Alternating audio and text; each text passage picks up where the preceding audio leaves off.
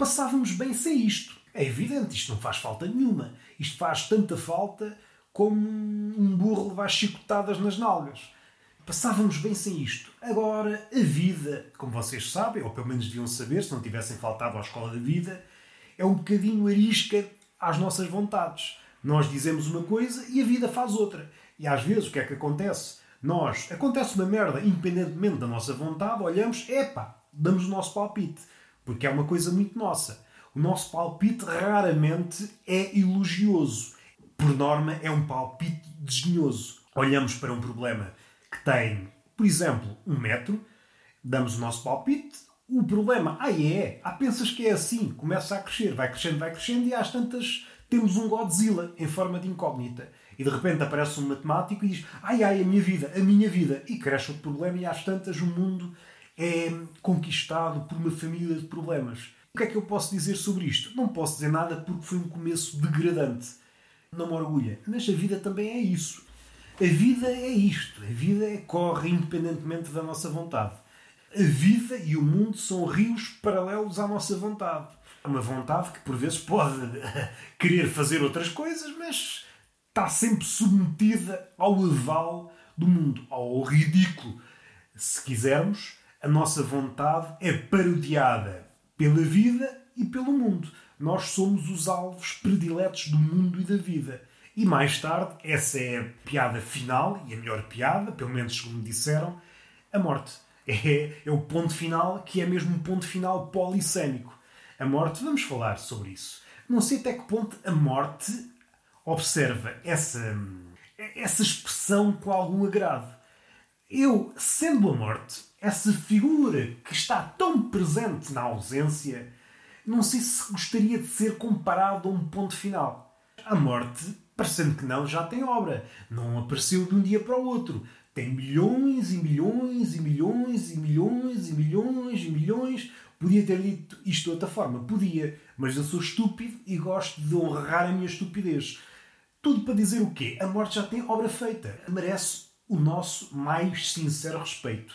Porque temos que ver, há vários patamares de respeito. O respeito que é um respeito irónico, depois há o respeito que é assim assim, o respeito que é verdadeiro, mas é tímido, é gaguejante, e depois há ali o sincero respeito, e depois há o sincero respeito categórico, que uma pessoa até, até enche o peito para mostrar o respeito que tem pela outra pessoa. E é mais ou menos esse respeito que nós devemos ter pela morte. Ora, do meu ponto de vista, que é um ponto de vista de miúpe, e por isso pode estar logo inquinado, não me parece que faça justiça à morte. A morte é a ceifeira, outro apodo para a morte. Alguém que ceifa vidas é um ponto final. Não me parece. Até porque, se olharmos do outro lado, quando estamos a ler um texto e quando estamos a ler um texto e quando nos deparamos com o ponto final, raramente pensamos: olha, a frase morreu. Nunca pensamos. E além disso, mesmo que pensássemos que a frase morreu, começávamos a refletir: olha, isto, ponto final, lembra uma morte. É pá, a vida é uma miséria. E às tantas, um dia vocês estavam mais deprimidos, olhavam para umas reticências: será que isto é reticências ou são três mortes? E ficavam a meditar naquilo e começavam a ter pensamentos suicidas. Nunca ninguém, ao olhar para um texto, pensou que estava a ler um texto alegre, a vida estava a correr-lhe bem, chega ao ponto final, pensa: epá, o meu dia estava a correr tão bem, é pá, passava bem ser o ponto final. Se calhar é isso. Muita da poesia, muita da poesia passa bem sem pontuação. Fazendo aqui um à parte, por vezes há os indignados, eh, os polícias da língua. É um termo engraçado. Se tivermos em conta que corrigem o erro de uma pessoa e no momento seguinte estão a dar uma calinada, é um padrão. Essas pessoas que normalmente corrigem as outras por darem erros, depois dão erros a seguir, não exatamente os erros que estão a condenar nos outros, mas outros por vezes até com a mesma gravidade. Mas isso é outro assunto. Vamos voltar ao ponto final, ou à ausência do ponto final. Parece-me que se calhar os poetas fugiram, esquivaram-se ao ponto final por causa disso. Mais a mais, isto não é gratuito. O poeta, como vocês sabem, não, vocês não sabem, vocês são pessoas que não sabem nada. Vamos assumir que vocês não sabem nada. Normalmente diz, ah, devemos assumir que as pessoas sabem, não devemos ser condescendentes. Não, eu agora apetece-me ser condescendente ao máximo. Vocês não percebem nada disto que eu vou dizer. O poeta tem esta propensão para a morte. Está a escrever, imaginem que é um poeta da luz, está a escrever coisas bonitas, as flores, o amor, as pernas abertas, e de repente olha para o poema, está aqui uma bela merda. Vou amarrotar o poema. Amarrota o poema, tenta e tenta e tenta, o poema não sai, e de repente aquele que era uma pessoa alegre, uma pessoa cheia de esperança, pensa: vou matar-me. Vou matar-me, ou então põe essa hipótese: vou matar-me. Põe uma interrogação para o ar, como está sozinho, ninguém responde e continua vivo. E esta interrogação pode pender para o lado da morte ou para o lado da vida, consoante o encontro com o ponto final. Imaginem, o poeta põe um ponto final no texto, pensa o que é que este ponto final quer dizer? Porque o poeta pensa muito nas merdas. O que é que este ponto final quer dizer? E este ponto final não é apenas um ponto final, este ponto final é a morte. E se é a morte, está aqui por alguma razão. Pronto, vou matar-me. Qual foi a causa da morte do poeta? Encontrou um ponto final num poema e por isso matou-se. Ah, mas a vida não estava a correr bem. O poeta, o poeta está habituado a viver na miséria. Está habituado a percorrer as vielas do degredo. O que aconteceu é uma coisa muito mais séria, que pode passar, pode passar invisível aos olhos do comum dos mortais. O comum dos mortais, e depois há o incomum dos mortais, e depois há aquele estrangeiro entre os mortais. Bom, o que eu queria dizer é que uma parte que pode ligar-se a esta história de alguma forma é que a música, no seu auge, torna-nos estrangeiros. E a música, como a princesa ou a rainha das artes, é elucidativa do que depois as artes podem atingir, mais dificilmente que a música, porque a música é uma arte especial, talvez mais próxima dela é a poesia, haveria muito para dizer entre as duas, mas o que importa dizer é que a música, atingindo o seu pináculo, torna-nos estrangeiros. Que é uma ideia muito exótica nos dias que correm. Porque a arte parece. Há um mandato, há uma obrigação da arte de criar identificação. Mas não, a arte, a arte, em última instância, aquela que realmente interessa, aquela que passa pelo crivo do tempo, é esquiva a interpretações. Torna-nos estrangeiros. Olhamos para aquilo, o que é que é isto? Vocês ouvem uma música dessas, uma música, imaginem, a nona Sinfonia de Beethoven, que deu para tudo, deu para fascistas, para antifascistas, a história à volta da nona Sinfonia e dos adeptos e daqueles que se apropriaram da nona Sinfonia dava, dava um livro. Há um conto, há um, não é um conto, mas vá uma crónicazinha, um livro do Eduardo Galeano que fala sobre isso. As várias fações da história, tanto boas como más, que se apropriaram da nona sinfonia. Uns viram bem, outros viram mal, toda a gente projetou o seu ideal, o ideal hum, fascista ou ideal antifascista, naquela canção, não ia dizer canção, é canção, ah meu bandido, não percebes nada de música, naquela sinfonia. Vamos dar um passo atrás, o poeta está ali, vai, não vai, não sabe se hum, comete o suicídio, se não.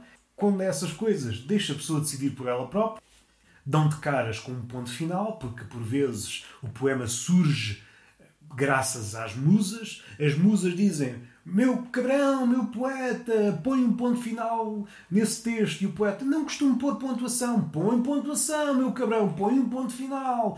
E o poeta põe um ponto final. As musas vão à sua vida, vão lá para o país das musas. E o poeta encontra sozinho dentro dele, a pensar na vida, lê já o poema sem a aura de inspiração e percebe que o fim do poema está pontuado, perdoe-me a redundância, com um ponto final. E aquele ponto final o que é que é? Porque o olho do poeta pensa sempre mais além. E o além aqui é um além minúsculo e um além maiúsculo. As obras estão a conspurcar o meu pensamento. Vamos só fechar esta ideia. O poeta mata-se devido ao ponto final. Será que há mais suicídios entre os poetas que usam pontos finais ou entre os que não usam? Para que esta teoria pudesse ser verificada. É uma coisa que eu deixo no ar, vocês podem levar para a vida ou não, vocês é que sabem. Vamos só terminar, vou só dar mais uma pincelada, uma ideia curta. Há obras a decorrer à frente da minha casa e já estão a conspurcar isto com barulho. Imaginem, vocês levam uma pessoa para casa, levam assim uma pessoa para casa, debaixo do braço, jogam-na para cima da cama e pensam-se como é que é? Vamos fazer amor? E a pessoa, pode ser. Andei a minha vida toda à procura do amor e fico muito contente em que haja uma possibilidade de podermos encontrar o amor. Como é que vamos encontrar o amor? Pergunta a pessoa para mim. Ou para mim ou para outra pessoa, mas vá, pode ser para mim. Como é que vamos encontrar o amor? E eu recebo essa pergunta com estupefacção, com uma cara arreganhada, com as ventas arreganhadas. E primeiro que tudo, antes de acontecer o sexo propriamente dito, proponho uma coisa. E que tal se me fizesses uma massagem? E a mulher, E a mulher estupefacta olha para mim com aquele olhar de pessoa que está viva e diz: Pode ser. Então faz-me a massagem. Acabada a massagem, dá-se ali o rebuliço das carnes. Fazemos o que temos a fazer, que não é nada de especial. Não é nada de especial. A mulher vai à sua vida e eu fico na cama a meditar na situação. O sexo não foi mau, mas a massagem foi muito melhor. Fico a pensar: será que eu dei o meu contributo, ou melhor, dei o meu devido valor à massagem que me foi efetuada? Se não dei, eu parece-me que hum, o orgasmo é escasso. Devia ter dado para ali uns 50 euros. Fizeste uma boa massagem, toma 50 euros. Estás a dizer que eu sou uma puta? Não, estou a dizer é que tu és uma massagista. Toma lá os 50 euros, guarda isso. Fizeste uma boa massagem. Guarda isso. Ah, está bem, está bem. Mas mesmo assim, mesmo dando esse dinheiro, parece que o que é que eu posso fazer por essa mulher? Talvez não seja disparatado. Por exemplo, ir ao perfil de LinkedIn dela e escrever lá uma recomendação. Gostei muito do trabalho desta senhora, convidei-a para ir à minha casa, com fins marotos, e este não quando propus uma massagem e fiquei maravilhado com os seus dotes nas mãos. Passou as mãos pelo meu corpo e eu senti-me bem. Quero deixar o meu testemunho em como é uma maravilhosa profissional. No sexo também não é nada mal, mas na massagem é soberba. Escrevi isto no LinkedIn. Eu acho que ajudaria a pessoa a dar o meu contributo para um mundo melhor. Bom, acho que é a altura de terminar. Os habituês sabem, estão a decorrer obras em frente de minha casa. Já estou a ouvir o cagaçal de uma rebarbadora. É melhor terminar. Não há beijinho, não há palmada. Até à próxima.